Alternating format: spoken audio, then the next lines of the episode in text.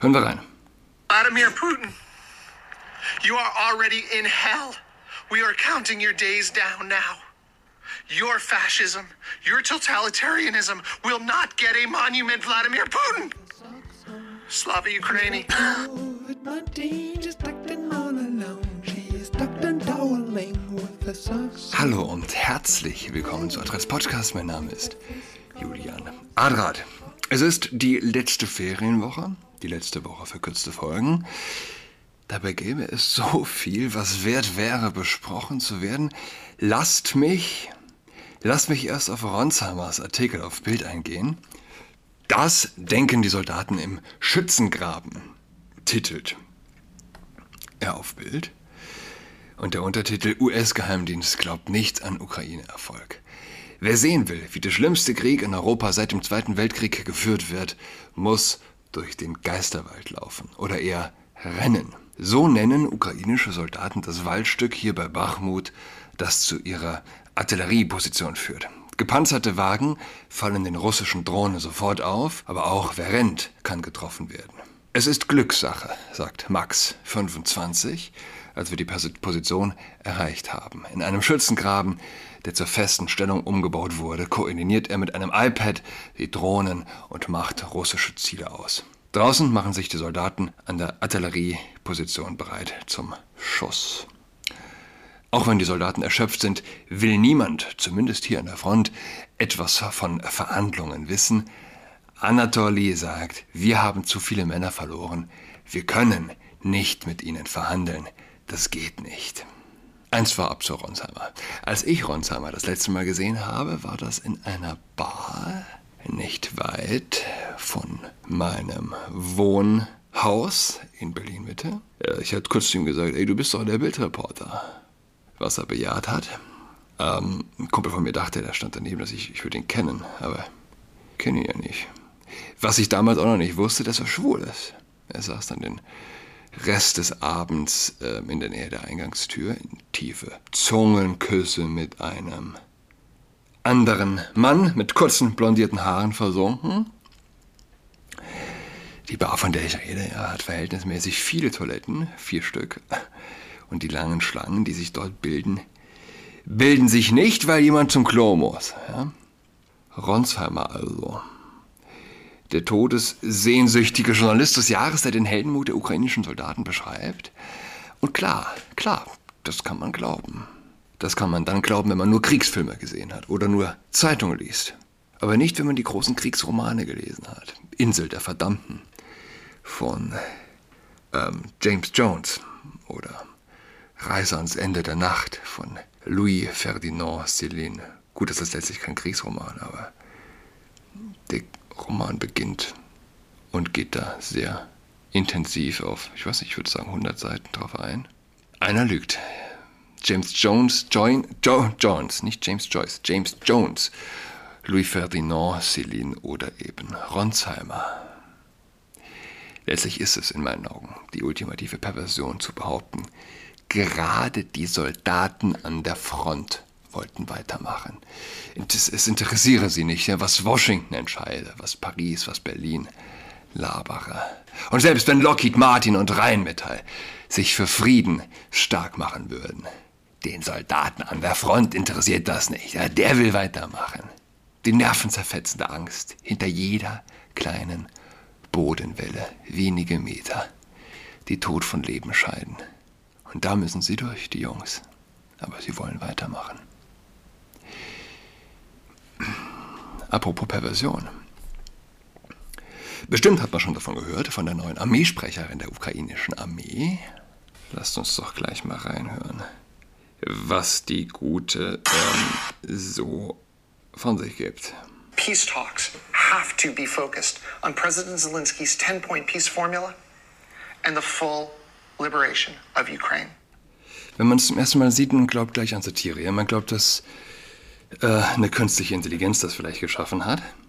Aber dem ist nicht so. Aber es gibt äh, noch mehr Videos.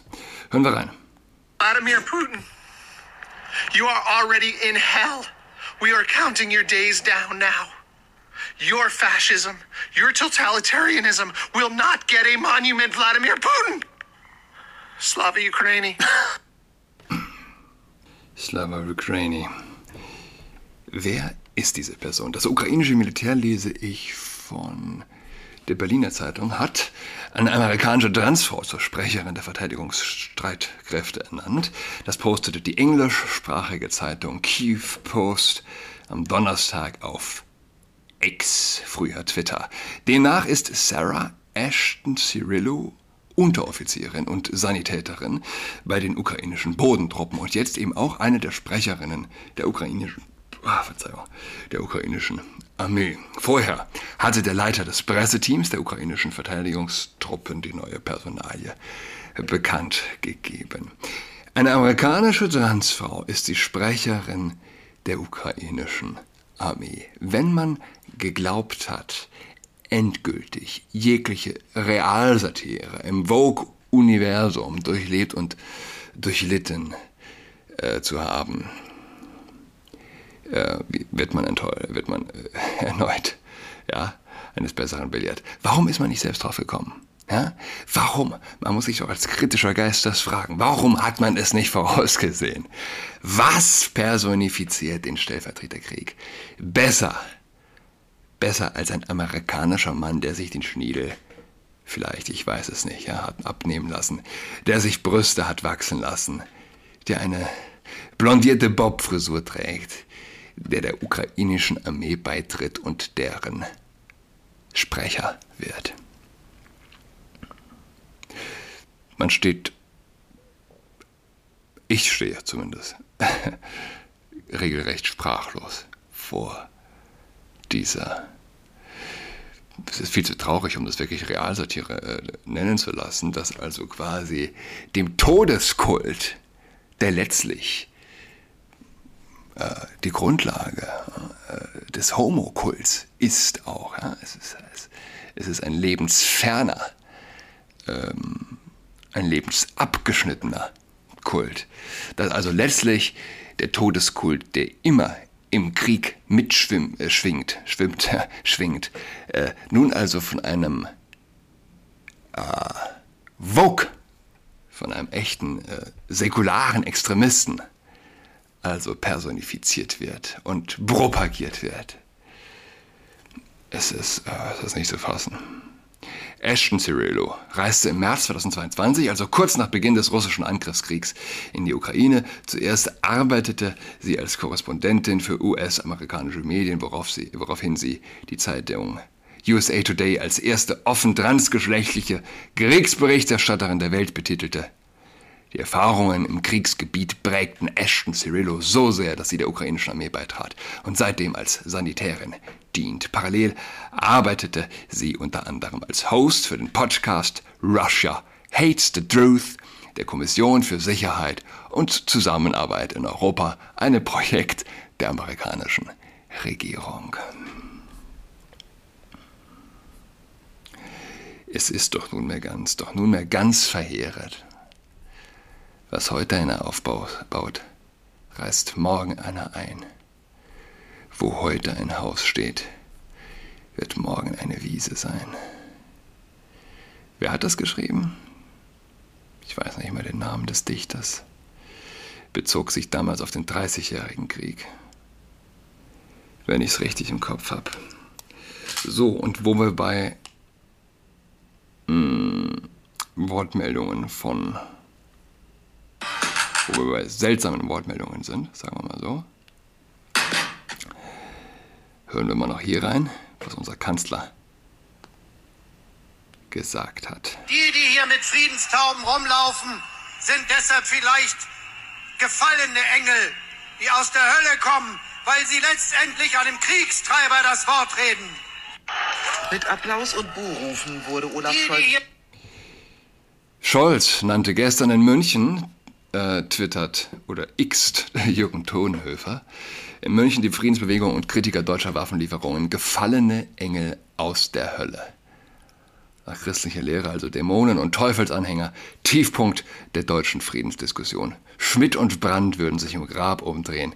Ich war einer der vielleicht 2000 Zuschauer. Ich habe weder gepfiffen noch gebuht, sondern nur gestaunt über die schwerste Beleidigung aller Zuhörer, die der kristallklaren Forderung unseres Grundgesetzes folgen, dem Frieden der Welt zu dienen.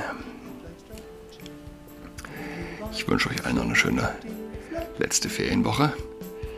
Bis am Donnerstag. She's got Tschüss. COVID-19, she's tucked in all alone. She is tucked in toweling with her socks on. She's got COVID-19, she's tucked in all alone. She is tucked in toweling with her socks on.